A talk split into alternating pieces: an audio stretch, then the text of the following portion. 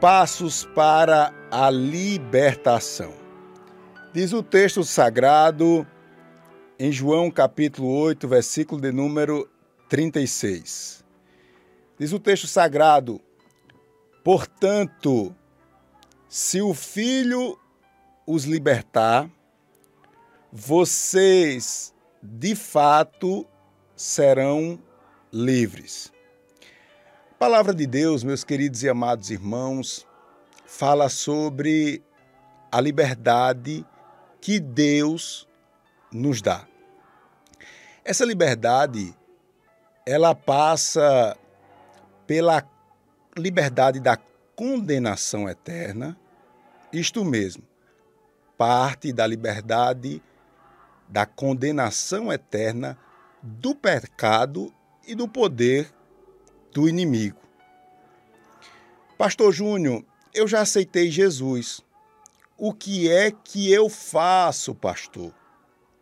Você vai ter que passar por outros processos. A vida da gente é assim, ó.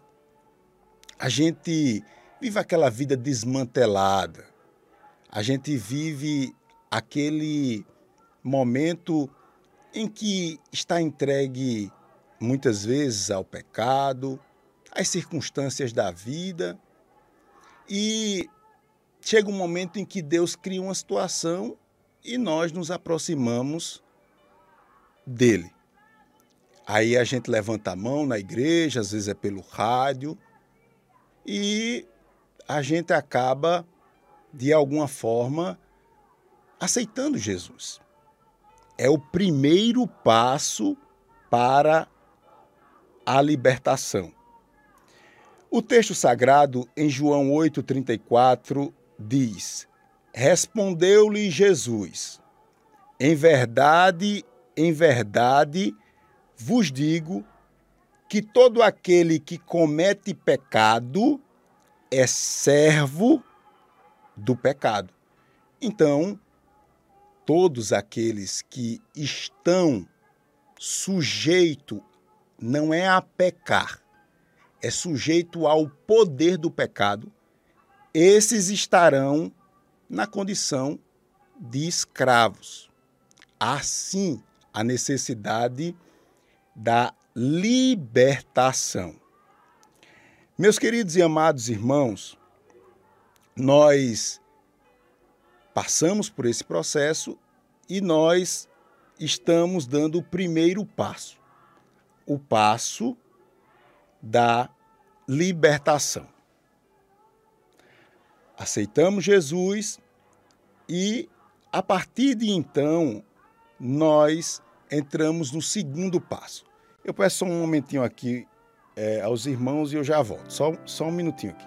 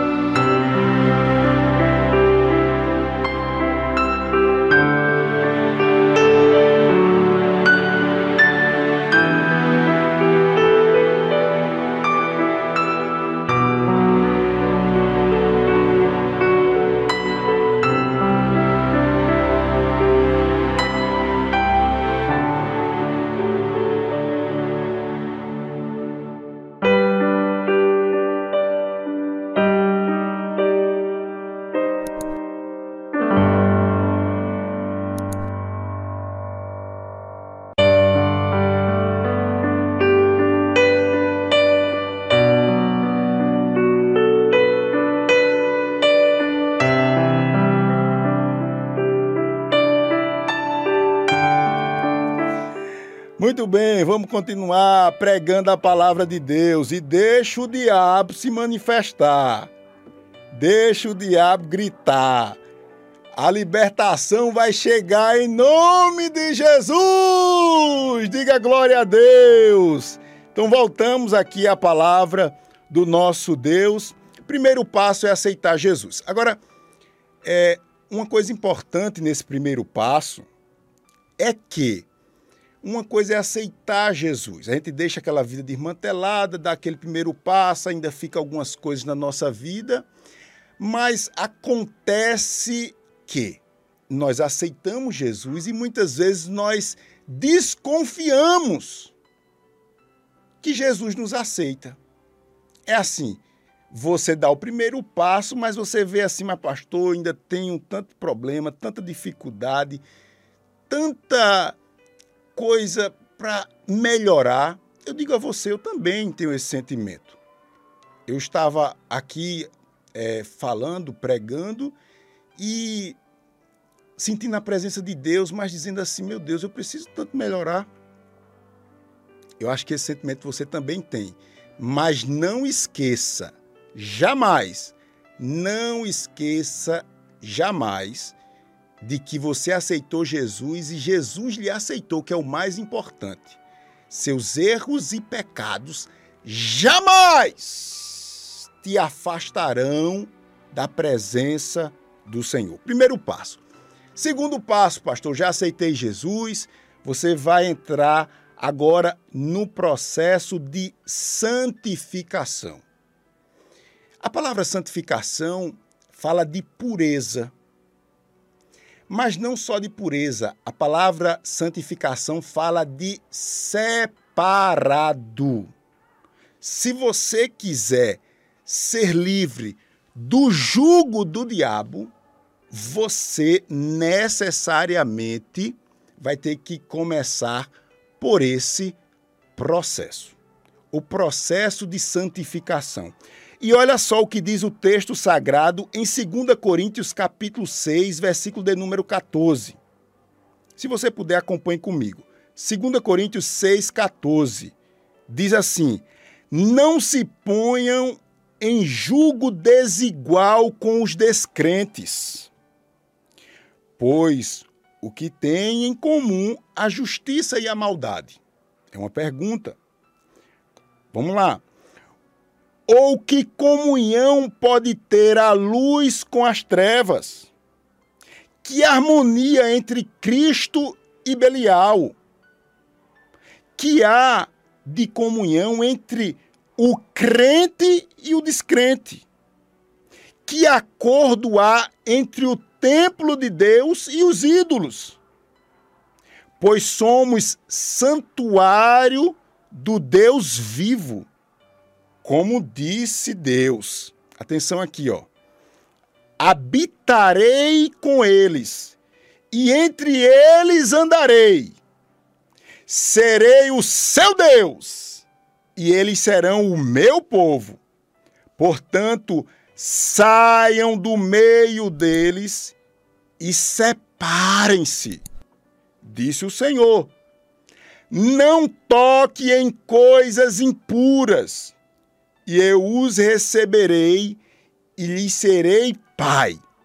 E vocês serão meus filhos e minhas filhas, diz o Senhor Todo-Poderoso. Deixa eu grifar essa palavra aqui, ó. Habitarei com eles e entre eles andarei. Serei o seu Deus e eles serão o meu povo.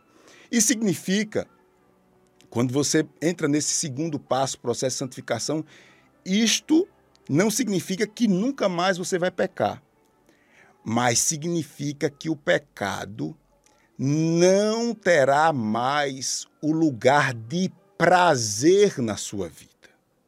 Você vai errar, vai pecar, mas você não vai se deleitar no poder do pecado.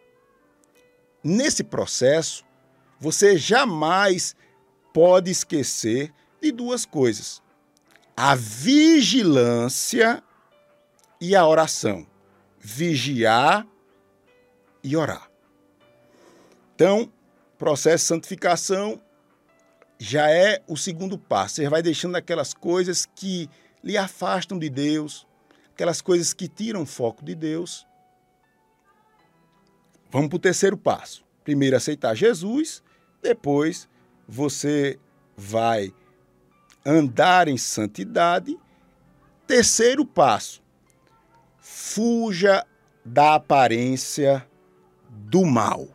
Se você puder, esse passo aqui é, é de muita valia. Eu queria que você, se puder, repita comigo. Quem está nas redes sociais, digite aí. Fuja da aparência do mal. Quando você aceita Jesus e nos primeiros passos da sua fé, você sente Deus lhe carregando nos braços. Há um processo de cuidado muito intenso de Deus. Quando você entra no processo, quando você entra no processo de santificação, quando você entra no processo de santificação, você já vai dando um passo à maturidade. E aí, nesses primeiros passos, você se sente em um momento ou outro muito guarda, como eu posso dizer, muito muito guardado e protegido por Deus. De alguma forma você se sente mais forte e às vezes você acha que você pode superar e suportar todos os males. Isto não é verdade. Você tem alguns pontos sensíveis da sua vida que requer assim muito cuidado, muito cuidado. Eu sei as partes sensíveis da minha vida que pode não ser a sua. Isto é, o meu pecado pode não ser o seu pecado. Mas nesse contexto, o Senhor nos chama lá em 1 Tessalonicenses, capítulo 5, versículo de número 22, dizendo: Afaste-se de toda forma de mal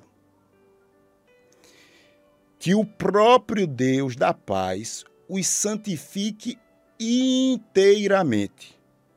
Que todo o espírito, alma e corpo de vocês sejam conservado irrepreensível na vida do nosso, na vinda do nosso Senhor Jesus Cristo.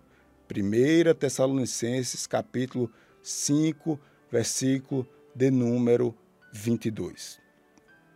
Quando eu falo de se afastar do mal, nós precisamos aqui pontuar algumas coisas. Você não pode sair desse mundo, você vive nesse mundo e, consequentemente, você está sujeito a conviver com as coisas do mundo. Não é? Eu tive o privilégio de nascer num lar evangélico. Eu Cresci dentro de um lar evangélico, graças a Deus, Deus me deu graça, nunca me desviei dos caminhos do Senhor. E nessa minha trajetória, eu tive a oportunidade de se, de se envolver com o mal. Deus me deu graça, em alguns momentos eu venci, outros momentos eu fraca fracassei. Essa é a nossa vida espiritual. Mas nesse contexto do mal, eu quero frisar aqui a importância da pureza do seu coração. Nós estamos vivendo em dias em que o apelo pela pelo prazer, o prazer pelo prazer, tem se tornado muito evidente nos nossos dias. É só você ver o número de divórcios. É só você ver como o mal está entrando nas famílias através desse ataque baixo. A Bíblia nos fala sobre a importância de manter o nosso corpo puro, santo, lavado. Isso é a norma bíblica. Mas quando você vai ter contato com os meios de comunicação, você vê um apelo muito grande. Um apelo para que o homem se entregue às suas paixões. Aí você vê o adultério sendo tratado como algo comum. Você vê o homossexualismo sendo tratado como algo comum. Você vê a sexualização das crianças sendo tratado como algo comum. Ou seja, o mal está sendo, tá sendo legalizado, está sendo instituído como o bem. Há uma palavra de Deus para você nesta oportunidade. Você vai alcançar níveis superiores. Você vai alcançar níveis superiores. Você vai vencer este mal. Deus conhece o seu coração. Aleluia. Deus sabe que você não quer isso para a sua vida. Deus sabe que você está lutando. Aleluia. Eu aceito Jesus. Eu ando pelo caminho de santidade. Eu quero melhorar. Eu quero me separar. Eu quero me purificar. E eu quero distância do mal. Mas eu quero, caminhando já aqui para a finalização, ou para o final dessa mensagem, eu quero falar sobre o quarto passo. O quarto passo fala de ser cheio do Espírito Santo de Deus. Cheio do Espírito Santo de Deus. Eu não sei se acontece com você, mas vez por outra nós nos encontramos entre aspas pela carne, né? Ou seja, você aceitou Jesus, passou pelo processo de santificação, você além de passar pelo processo de santificação, você é, procura se afastar do mal, mas nem tudo é maravilha. E aí você passa um período sem orar, às vezes passa um problema, tira o foco das coisas de Deus e aí você se encontra agindo como uma pessoa mundana. Você age como uma pessoa qualquer. Uma pessoa que não teve essas experiências. Isto nós chamamos popularmente de viver pela carne ou estar pela carne. Ou seja, você aceitou Jesus, você é crente, mas o poder de Deus na sua vida não é suficiente para moldar as suas atitudes. Daí o chamado de Deus em Gálatas capítulo 5, versículo 17.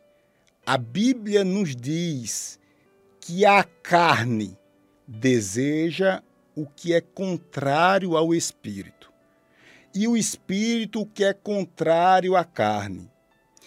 Eles estão em conflito um com o outro, de modo que vocês não fazem o que desejam.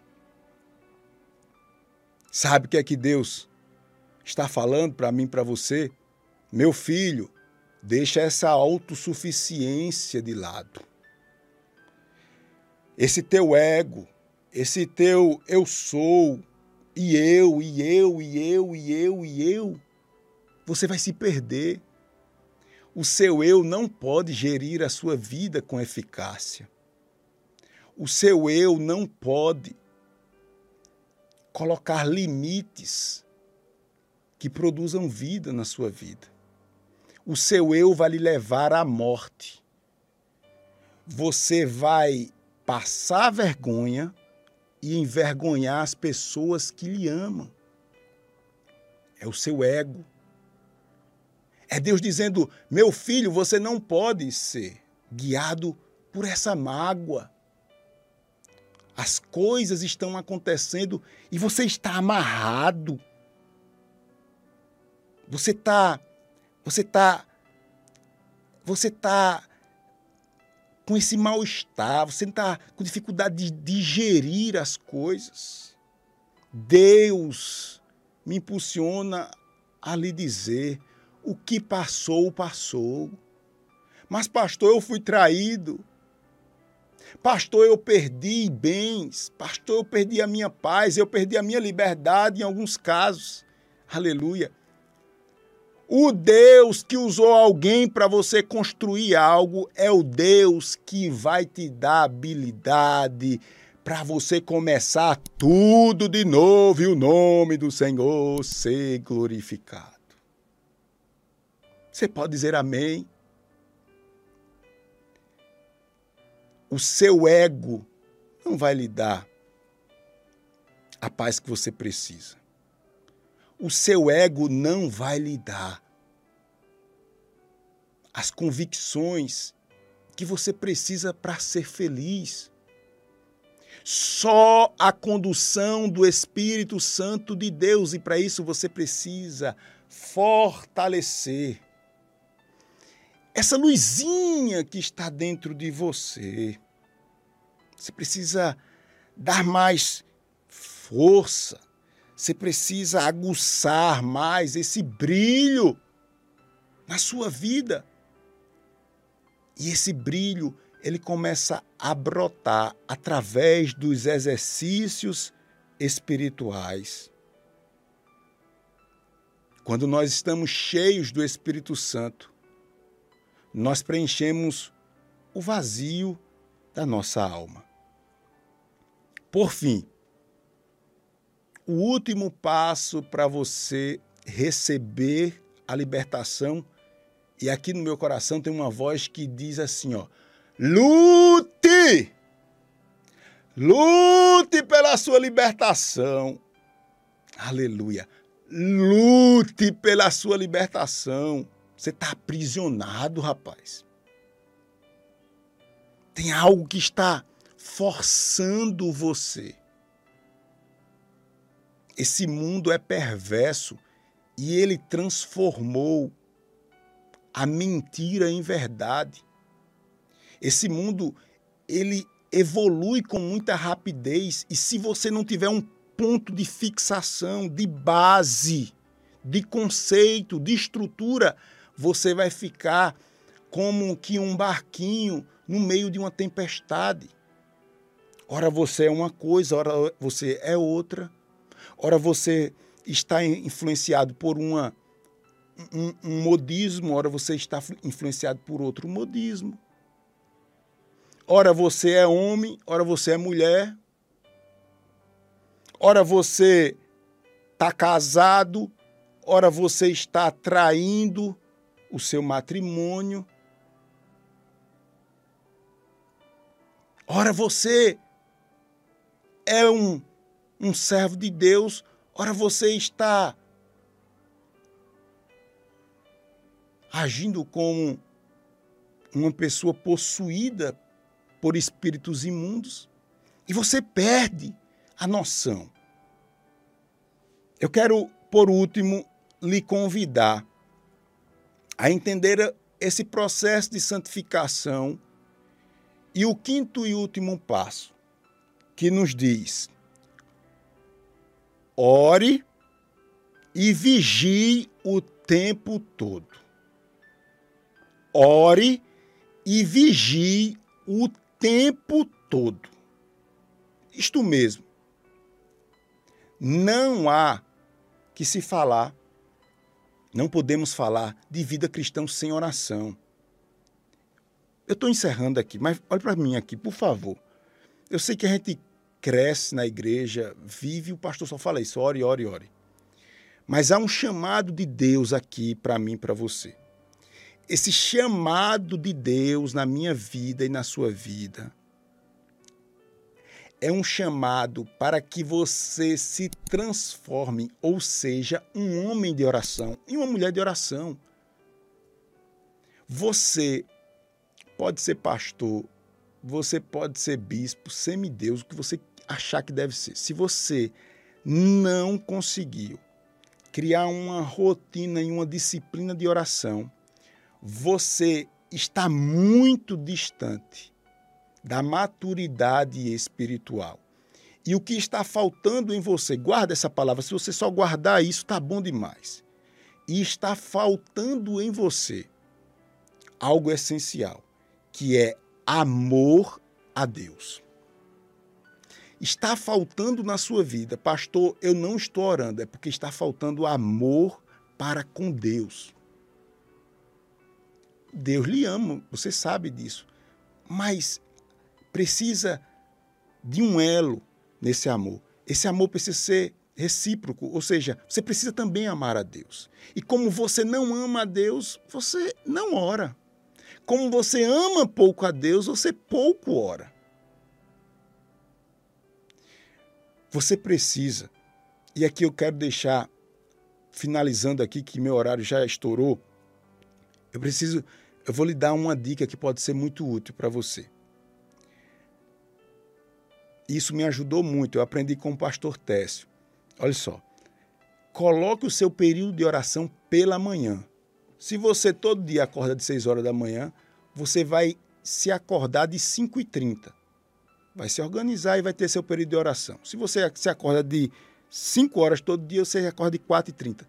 Antes de qualquer coisa, tenha o seu período de oração. Faça isso. Faça isso e depois você vem e me diga o que está acontecendo na sua vida. E vigie. Isto é, não é para andar assustado, não. O mal, ele sempre vai se levantar. Isso aí é besteira. Vai acontecer, vai estar tá sempre, o cachorro vai estar tá sempre latindo para lhe, lhe aterrorizar. Isso é besteira. Jesus já falou isso. No mundo tereis aflições, tal, tal. Isso vai sempre ter. A gente fica, mas vai ter sempre isso. Mas você precisa estar atento. Não é com medo, não. É atento. Vigiar. Então, eu finalizo dizendo a você: Deus é Deus. Existem vários tipos de libertação, mas a espiritual é a principal. Deus quer libertar da condenação eterna, do poder do pecado e da influência do inimigo. Que Deus te abençoe, em nome de Jesus.